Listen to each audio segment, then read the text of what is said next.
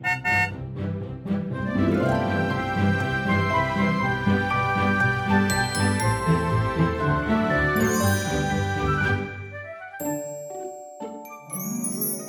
迎搭乘 JK 的身心灵游园车，Life is fantastic。我是 Jerome，我是 Kevin。今天呢，我们又邀请到我们一位重量级的来宾，而且上一次来之后，其实广获好评哦。对哦，对我们那一集的收听率其实还蛮高的。对对，真的。对，我们就来欢迎我们的圣诞节小姐 Noelle。Hello，大家好，我是 Noelle。好，至于为什么叫圣诞节小姐，如果大家想知道的话，可以听之前 Noelle 第一次来的那一集，谈身体记忆回溯那一集。但是今天我们要来聊的这个主题啊，其实是有一点点沉重的。嗯，因为其实是我们来讲的是，当你很心爱的宠物，它离开了之后，你会经历一个什么样的一个过程？嗯，然后你可能呃要怎么样看待它的离去？那为什么我们会请 Noelle 来聊这个话题呢？其实是 Noelle 其实他是个疗愈师嘛，他同时可以通灵，然后他又是一个疗愈师的身份。但是他走上身心灵这条道路的一开始的起点，其实是因为跟他的狗狗有关系的哦。嗯，对，是因为狗狗那个时候生病，然后他好寻求了这个宠物沟通。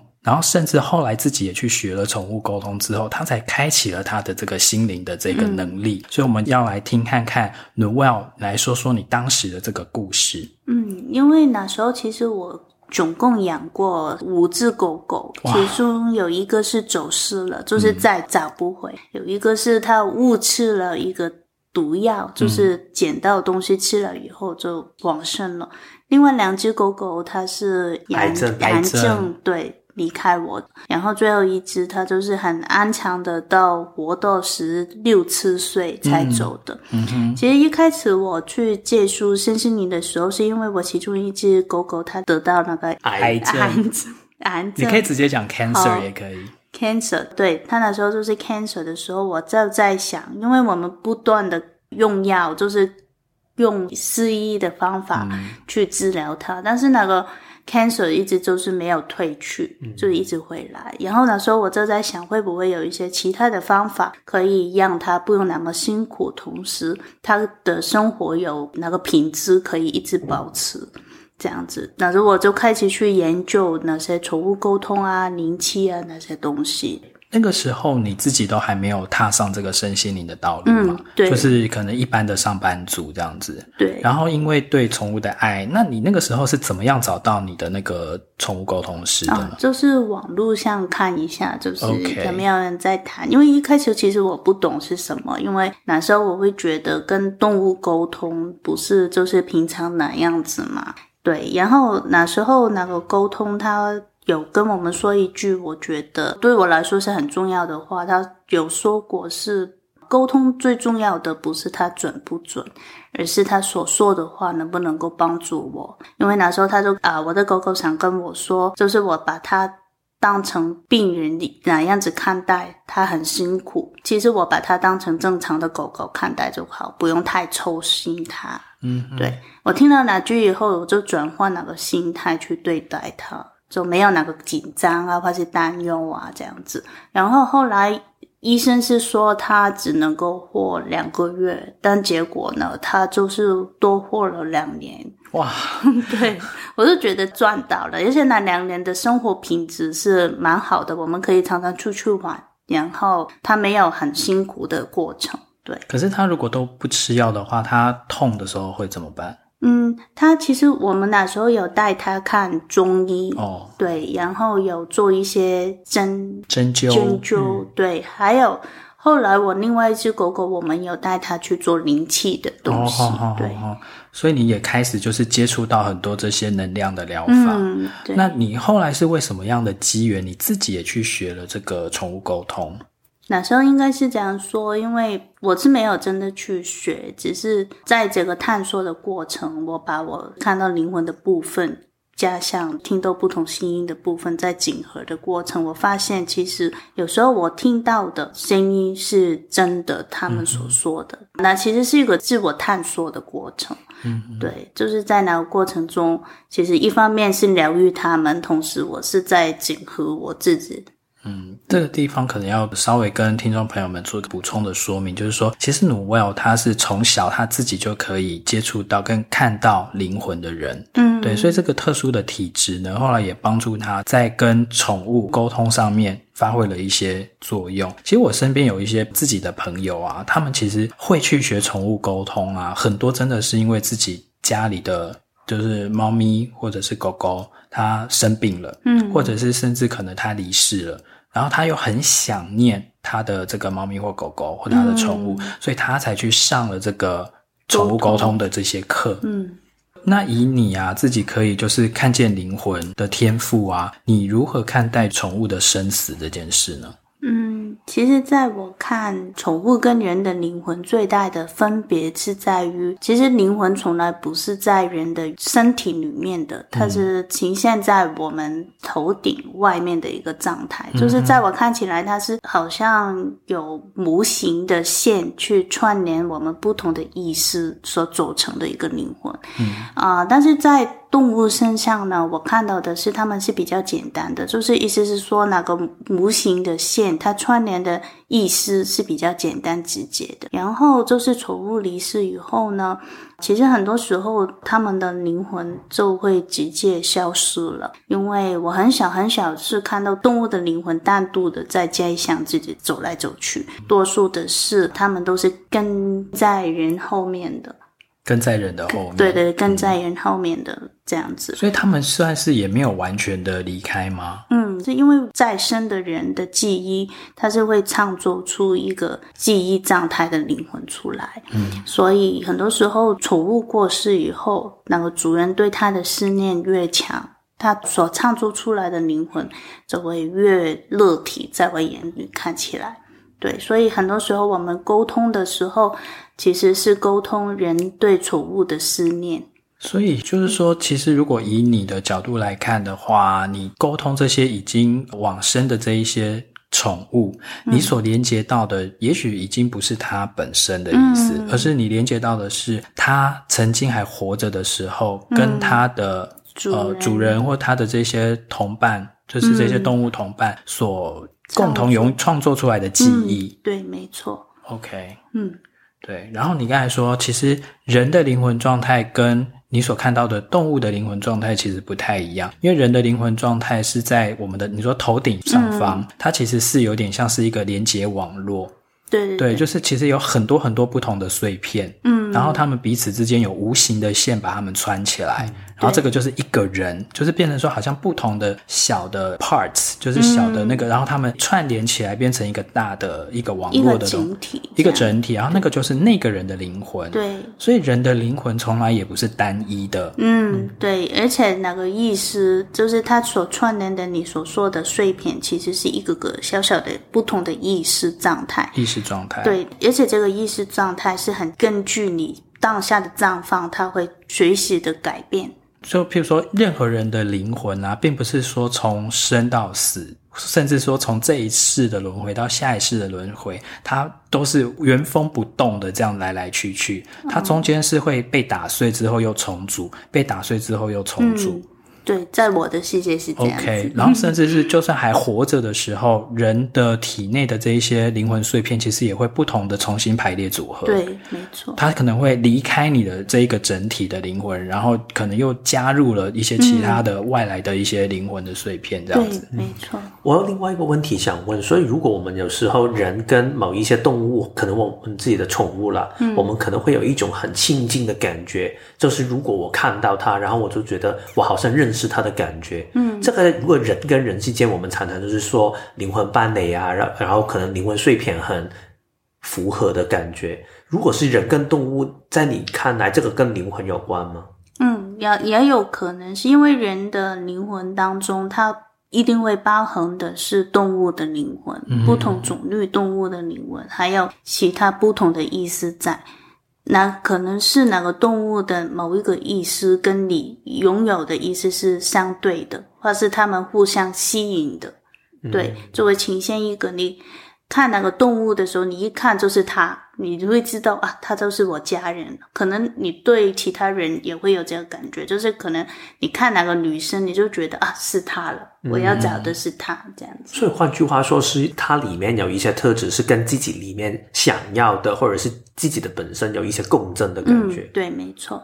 我觉得这个真的是蛮合理的，因为其实，在英文里面，我不是常常讲说，你是一个 dog person，还是你是一个 cat person？、啊、对，你是一个比较喜欢猫的人，还是你是一个比较喜欢狗的人？对，很奇怪，也许你今天喜欢狗的人，可能就是你的整体的那个灵魂的比例占比里面，你原本就有包含了，譬如说十趴或者是九趴，就是狗狗的灵魂。嗯，所以你特别就会跟它就会很呼应。我听说 Noelle 当时他养第一头狗狗的时候，他是第一眼一看到他都知道是他，对吗？对对对，因为那时候我第一头狗狗，它是被宠物店准备要啊、呃、送去九强了，因为它已经长很大，都卖不出去。哦，对，但是我那时候一看到它，我就知道啊是它了。嗯，对。那你你领养它的那个时候，它几岁？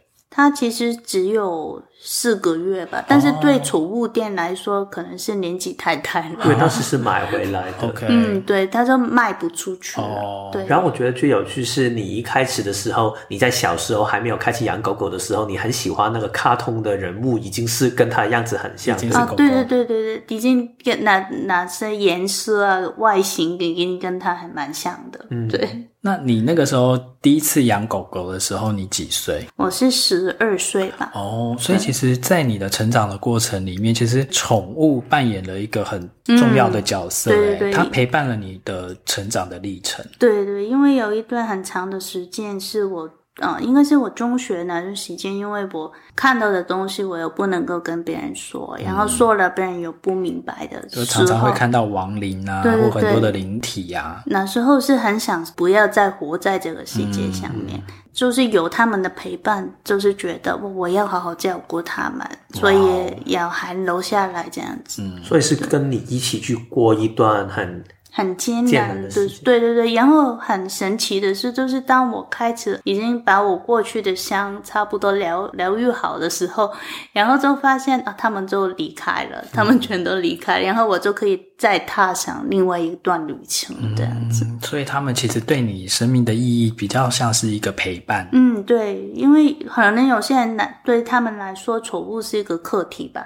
对就是他们在照顾当中，他们学懂怎么去爱，怎么去付出。然后有对有些人来说，他们可能是一个陪伴，就是陪你走过一段你很困难的路。嗯，嗯，我觉得还有一个是你的 circle 嘛。对对对，那时候我家的狗狗，因为他们生小孩啦，嗯、然后那时候他们生一个小孩，我就帮他们。接生对出来，所以哪个是 circle？就是 circle 从他一来到这个世界上，到他走的时候是在我怀中走的，就是我。嗯 Circle 就是你后来说得癌症走的那个狗狗吗？啊，没有，这是最后一最后一只，就是完全寿终正寝。对对，完全。所以它应该到有出生到它真的死去的时候，一整个时间都是跟跟它在一起的。对，就是仅仅差不多十七年的时间，就是以它那个品种，它是米格鲁。米格鲁。以米格鲁来说，这个年纪真的是蛮大的，差不多人的九十多岁。哇，对，那真的是很高寿。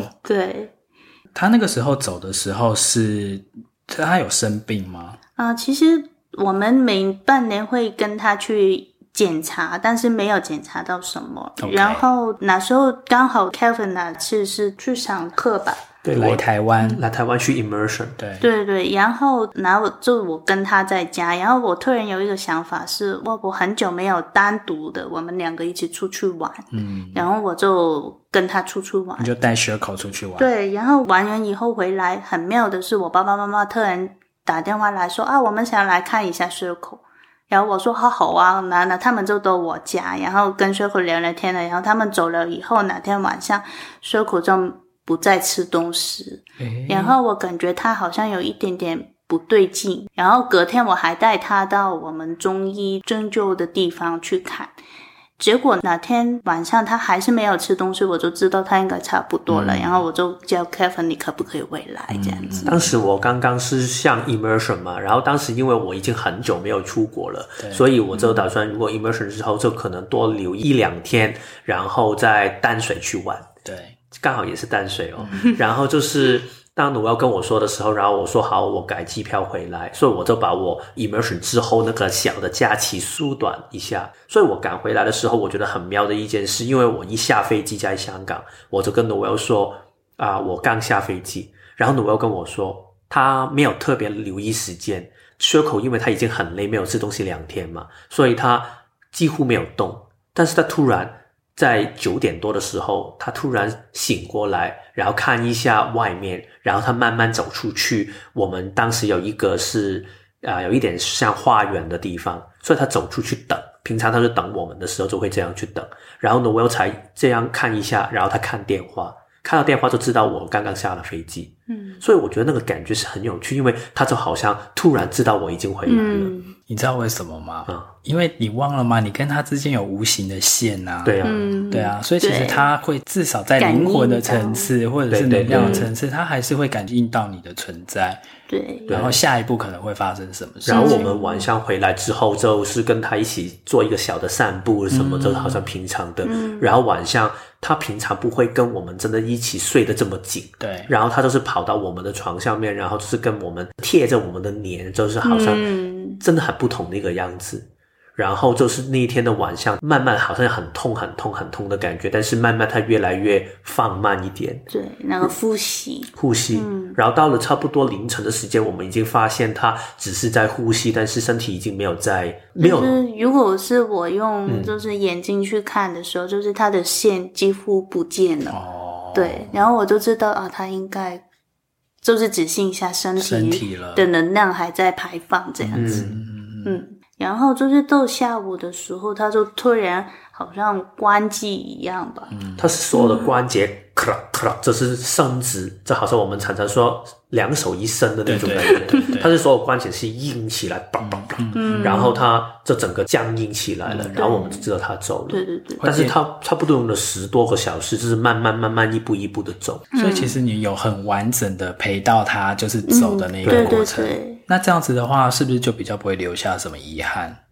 嗯，其实是对我来说，它是一个。很完整的一个完结了，对对。但是我觉得也是因为我们之前两个狗狗，他们两个狗狗当时我们用当时的方法，我们就为它安排安乐死，所以我们有两个比较之下，我们会知道。嗯、因为我有时候觉得会不会有遗憾，有时候真的要看你的心态准备如何。嗯，因为其实有一些人。我觉得也很正常。如果你第一次看到你的狗狗离开，因为晚上跟它度过的那段时间，它是那个身体非常的痛，然后它在呻吟的那种声音。其实如果你不懂的话，其实你会很害怕，嗯，因为你不知道它是不是很辛苦。如果你真的没有准备好的话，可能也会责怪自己，觉得为什么我让它受苦？是不是我应该更早送它离开？嗯，所以我觉得是。刚好是因为这个是已经是我们五六年里面第三次有我们亲爱的狗狗走，所以我们已经比较懂得怎么去认付这个情况。嗯、对，那第一次遇到的时候，你那个时候，你们那个时候的心理状况是怎么样？情绪的状况是怎么样？嗯、我们第一头狗狗它叫咪咪，当然咪咪那时候它是得 cancer，然后医生是建议我们把肿瘤切除掉，嗯、以后它应该会。比较好，然后我们就听医生说，但是很神奇的是，他吃了两三个月以后，那个肿瘤全长回来，又长回来。对，第一次是一年，第二次是三个月，嗯、第三次是一个月就长回来了。对，然后我就说这样子开下去应该不是办法吧，嗯、而且那个刀越开越大，然后我也不想他不停的受苦，嗯、然后后来最后是因为他。开始不吃东西很多天，好像是三十天。然后我看到他很辛苦，就带去医生都问他，他说没办法了。如果你真的不像他那么辛苦，你可以帮他安排安乐死，嗯、这样子。然后我们那时候因为没有经验，还有就是那时候我们上网搜寻过以后，就是觉得好像这样子是一个比较好的方法，让他。不用再这样子承受下去。嗯，对，然后我们就帮他安排安乐死，但是过后很长一段时间，我是很内疚，很内疚，内疚，对，不停的在想着是会不会，如果我不这样做，他可以握久一点。嗯，而且最神奇的是，他几天没有吃东西吗？你说三四天，差不多。然后当我们带他去安乐死的时候，然后我们尝试买一个罐头给他吃，嗯、他突然吃哦，他全吃过。哦哦那时候其实我有在想，是不是可以把他带回家啊？对对 对，因为他好像没事。对对对，对，但是我也很清楚知道，就是他没办法好起来，嗯、因为医生已经有很多报告就在说明这件事情。对，所以过后我很长的一段时间放不下的是，会不会哪天其实我是下错一个决定？嗯嗯、我是这样子想，嗯、对。后来就是第二头狗狗走的时候也是 cancer，然后它是淋巴炎，淋巴癌，淋巴癌。嗯，医生说是只有两个月的寿命。然后结果那时候我调整我的心态，就是我不管它是不是真的疗愈好，我只想它开开心心过生活，然后我们可以一起开开心心的走完这段路就好。嗯，对。结果它就是两年多吧，差不多。对。对就是你说那个时候，就是你才刚开始接触到宠物沟通嘛？那第二只狗狗叫什么名字啊？它叫班仔。班仔，斑仔，就是第一头是那个咪咪。咪咪，然后咪咪那个时候你还没有学这些身心的东西，然后你就是完全遵照西医，对，叫他切或者是做手术你就做手术，然后到最后其实它很快又长回来了，然后后来是用安乐死的方式，嗯，对。那第二头斑仔，嗯，斑仔的时候就是透过宠物沟通告诉你说，不要把我当病人看待，对，我不喜欢这样。当时是之前那个背向还没有走出来，所以我每一天。因为它那个肿瘤是长在腋下，下所以它会影响他走路。哦、所以我每一天就是听一些呃医师或者是就是文章，他们说就是去量度一下它的大小。嗯，所以如果你想一下哦，如果你有一个肿瘤，然后每一天都有一个人走来去按一下，看你的大小，你会不舒服吗？对。所以它其实我们当时还没有注意到，我们每天就是看它有没有长大，因为我们想掌控。嗯。但是宠物沟通里面就跟我们说。不要把它当做病人，嗯，当之后我们就没有再帮他不停的去量度这个东西，嗯、我们就跟他去玩一下就好了。嗯、然后是我有跟他说，如果你真的觉得不行的话，嗯、你只要不吃东西，然后你吐，嗯，我就知道你要离开了，嗯、对。然后就是有一天，他就是突然不吃东西，然后。他是看着我一眼，以后他走出去那个客厅，然后他就吐在我面前吐，嗯、然后我就问他：“啊，你是想走了吧？”等、要这样子，然后我感觉到是嗯差不多了。然后那时候班长也是按落实走的，嗯、但是那时候比起咪咪那一次的时候，那个不一样的是啊、呃，我知道我在哪个当下，我是为他做最好的决定，嗯、就是根据我所知道的。当然过后，我一定会在想，我可以做更好一点。如果我可以多看什么，知道什么，我就可以帮他下一个更好的决定。嗯，但是我不能够用现在的自己去批评那时候的自己，那是不太公平吧？对自己，嗯、我只能够说，在哪个当下，这个决定是为他做最好的决定。嗯，对，而且可能也是尊重他的意愿的决定。嗯、对，对啊，我觉得很多的宠物。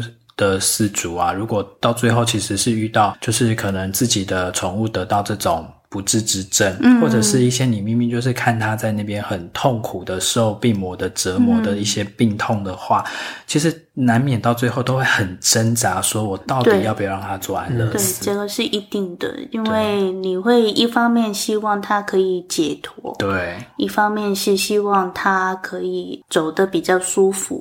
嗯、然后我有发现那时候，我另外一个想法是因为我很害怕他突然会离开，嗯，那不如在我掌控之中离开，对。嗯过后再回想我那时候下那个确定的时候，其实有一部分的我是这样子想。嗯，其实我们现在回想才可能会这样合理化了。但是他是有一段时间，他就突然他要离职，他不上班了，不上班了。对，当时那个狗狗还没有癌症的。对。所以之后，但是我们从看，可能他就是大概已经知道他的时间没有太多，嗯、所以他想珍惜每一个时间可以陪他，好好陪伴他，然后这样也可以免却了如果在上班的时候他走了怎么办？对啊、嗯，所以这个就是身体他自己的一个对回应吧，嗯、身体的智慧。要不然，其实你一边上班，然后一边还要操心这些，真的太折磨了。对，就要我来好了，当时对。嗯，如果现在我们的听众朋友啊，他真的刚好就是在挣扎于说到底要不要做安乐死的这个决定的过程里面的话，嗯、你有没有什么过来人的一些心得可以分享的？首先就是不要不断的批评自己所下的确定是对还是错，因为每一个当下，你只能够根据这个当下你有的秩序做最好的决定。你要相信你自己做的决定已经是最好的了，所以就不要用对错去批评自己。然后你要明白的是，每一个生命它都有它的历程，嗯嗯、所以是你，如果你真的是想为他下这个确定，我会建议你多问几个医生，嗯、因为不同的医生对生命可能会有不同的看法。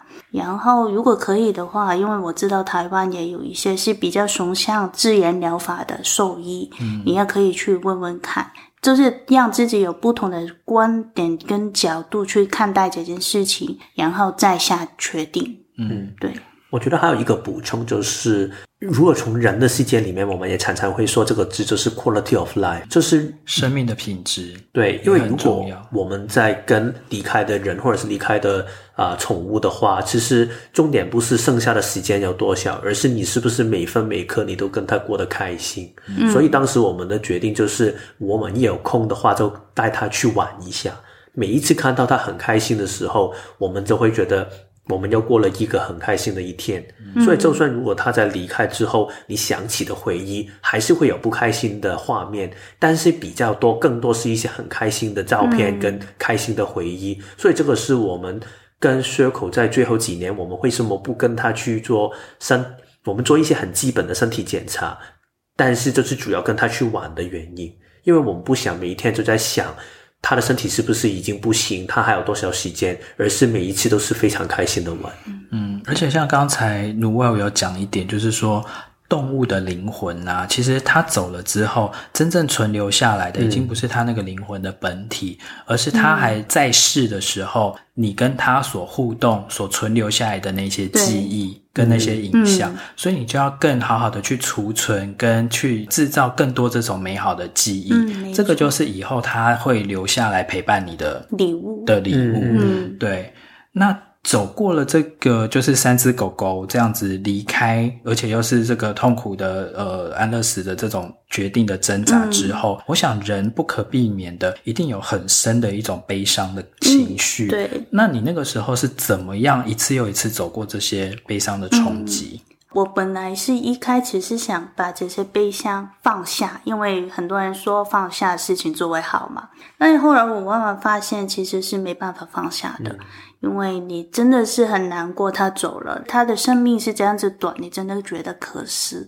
所以后来我换一个角度去看，是如何安放好我这份悲伤，而不是去不停找方法要把它除掉。因为我很相信这份悲伤的感觉，也是他们留下来给我的一份礼物。对。因为经历过他们的生死，我会更加的明白生跟死亡，然后跟我看到的灵魂，或是我常常接触人的生死的看法，也会有不一样的体验。只是他们给我的礼物，所以那时候我安放好他们的悲伤的方法是啊，我不会避免不想他们，而是反而是我当我有力量的时候，我把。他们在家的东西好好整理，比方说他们有一些物品留下来，然后我会看一下我是不是真的想留下来。然后如果哪些物品是可以捐赠出去，帮到更多的狗狗的时候，嗯、我就把它捐出去。这样子，嗯、在整理他们的物品的过程当中，其实就是我安放好我悲伤的一个方法。嗯，而且我觉得一开始如果狗狗或者是猫猫啊、呃，你的宠物刚走的时候。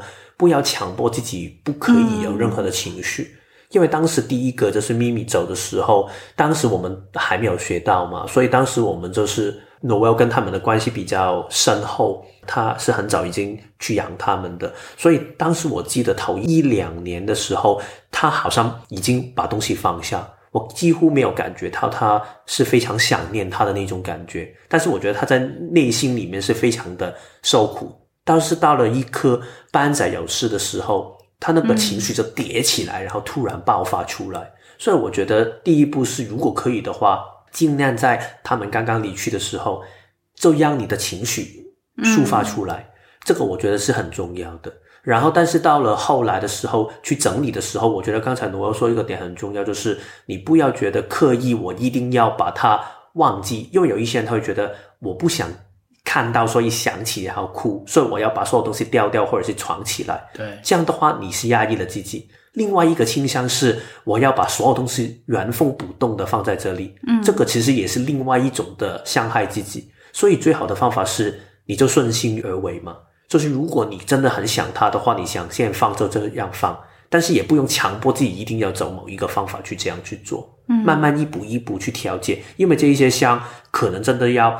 几个月，甚至可能几年才可以慢慢去啊疗愈好。而且每个人需要的时间不一样，嗯、就不要去看别人可能几个月就走出来，为什么自己不可以？嗯，对，因为每个人经历的都不一样，就不可以这样子说。嗯、而且还会有一种波动性，对吗？啊，对对对对，像你那个时候，譬如说到最后一那个 Sherco 走的时候，嗯、你觉得你花了多久的时间才慢慢慢慢的？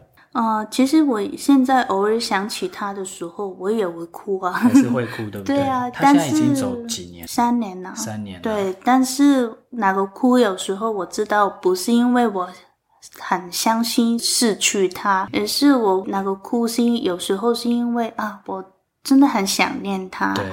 哇，好好像很久没有摸它，嗯，这样子啊，好想摸一下。对对对。但是好像摸不到，所以我我也很清楚知道，我眼睛看到的灵魂不完全是它，嗯，只是我的记忆，但是。我还是觉得自己蛮幸运的，可以用另外一种方式去看到他了。嗯、那那个时候他刚走的时候，嗯、你的那种悲伤是怎么呈现？譬如说，你刚才说整理他的东西，嗯、那譬如说你在外面街上，如果看到其他的狗狗的话，哦、你的心情会怎么样？我有一段很短的时间是我很害怕看到其他的狗狗，嗯、对，因为我会。尽量不跟他们接触，嗯、就是怕触景生情。对对对，但是其实我是一个很喜欢狗狗的人。对对，对，但是那时候就会看到的时候，就是装作看不到这样子。嗯、对，但是后来我发现这样子下去，其实我越避开，对我的心越不舒服。没错。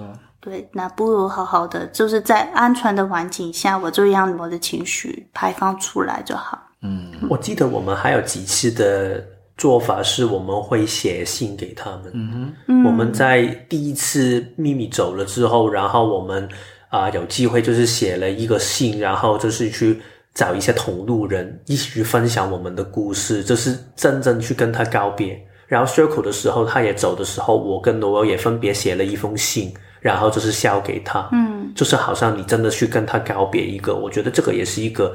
可以帮助记得一个方法。对，我觉得其实真的这种仪式其实是很重要的。嗯、对对对，你需要透过一些仪式感，有的时候你才可以真正的安放你的这一份悬而未决的这个情绪或感情，你才会让他找到了一个哦，他可以在这个地方安全的放着。嗯、对，但是不用自己去否定或者是假装没事，嗯、因为那个真的到最后后坐力还是会爆发。对，所以我我觉得有一起走这条路的人是。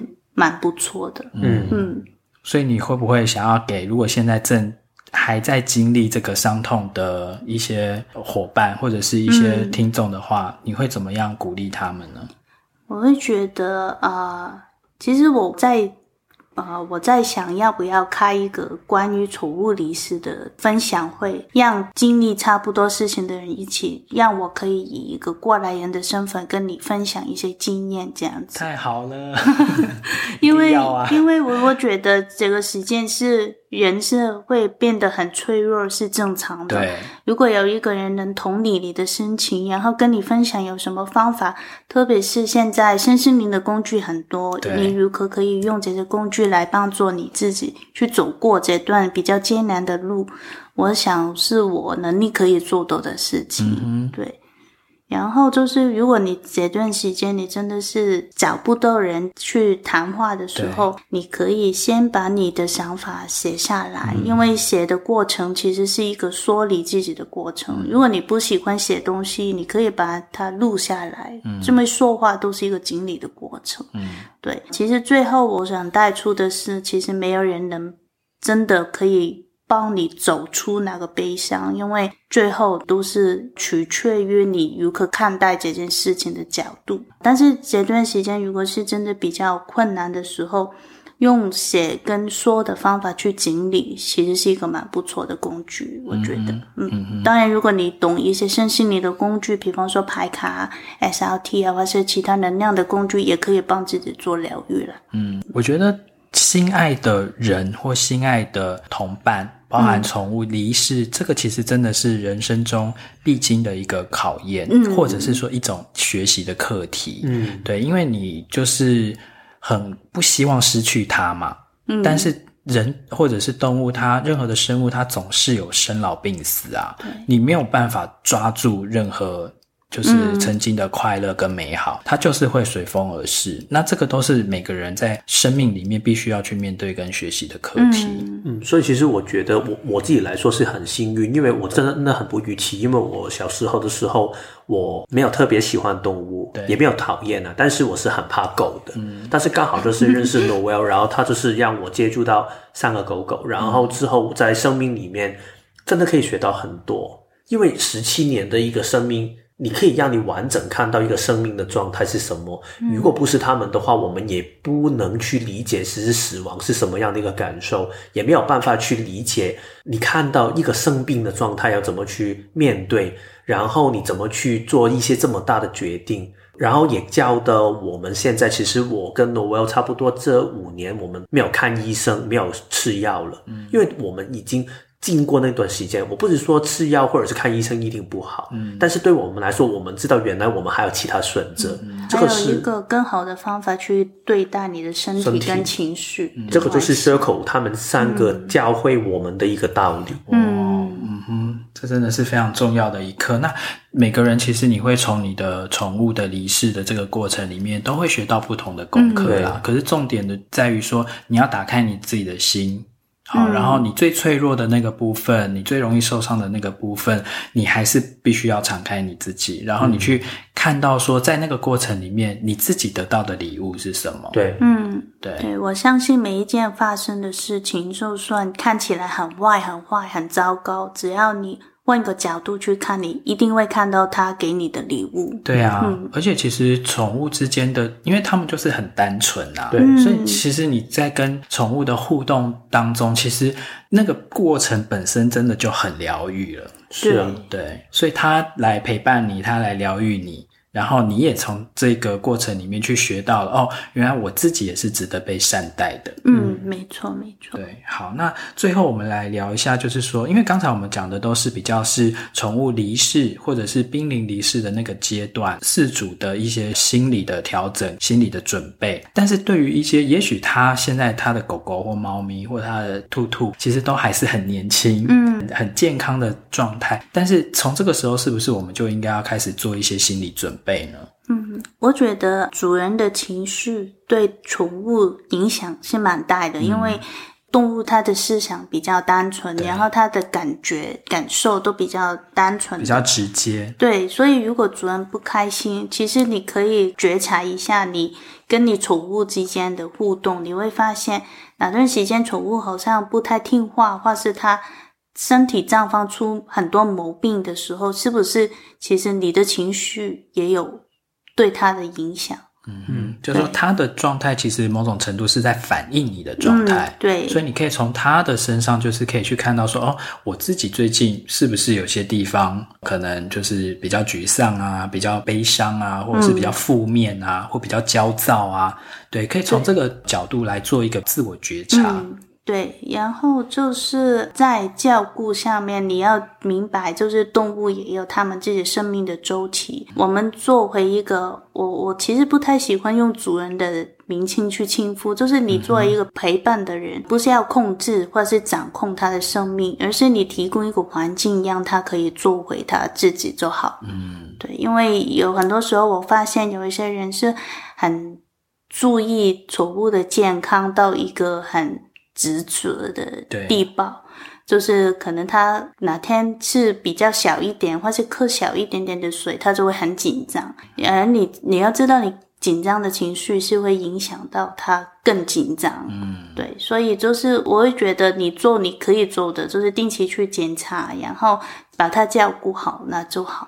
就是你自己的紧张跟神经质会影响到你的动物也紧张跟神经质，嗯，或者是你自己对这个世界有很多的恐惧。然后这个东西其实也会反映到你的宠物，它其实也会有很多的恐惧。而且在我们的经历里面，我们发现，当如果你开始放开一点去跟它相处的时候，你可以从他们身上学到更多，因为你会开始发现，原来他们真的有他们的智慧。嗯，很多时候我们。用主人这个心态跟他相处，其实我觉得也不单只是主人跟宠物，有时候也是爸爸妈妈跟儿子。就是如果我们太想控制他们，觉得他们就是没有办法可以知道怎么去生活下去，我们很多时候会这样想嘛。哎，你不要做这个事情，然后这个东西不对的。其实我们把这种想法在跟我们的猫猫狗狗相处的时候，也很多时候会用这一套的心态。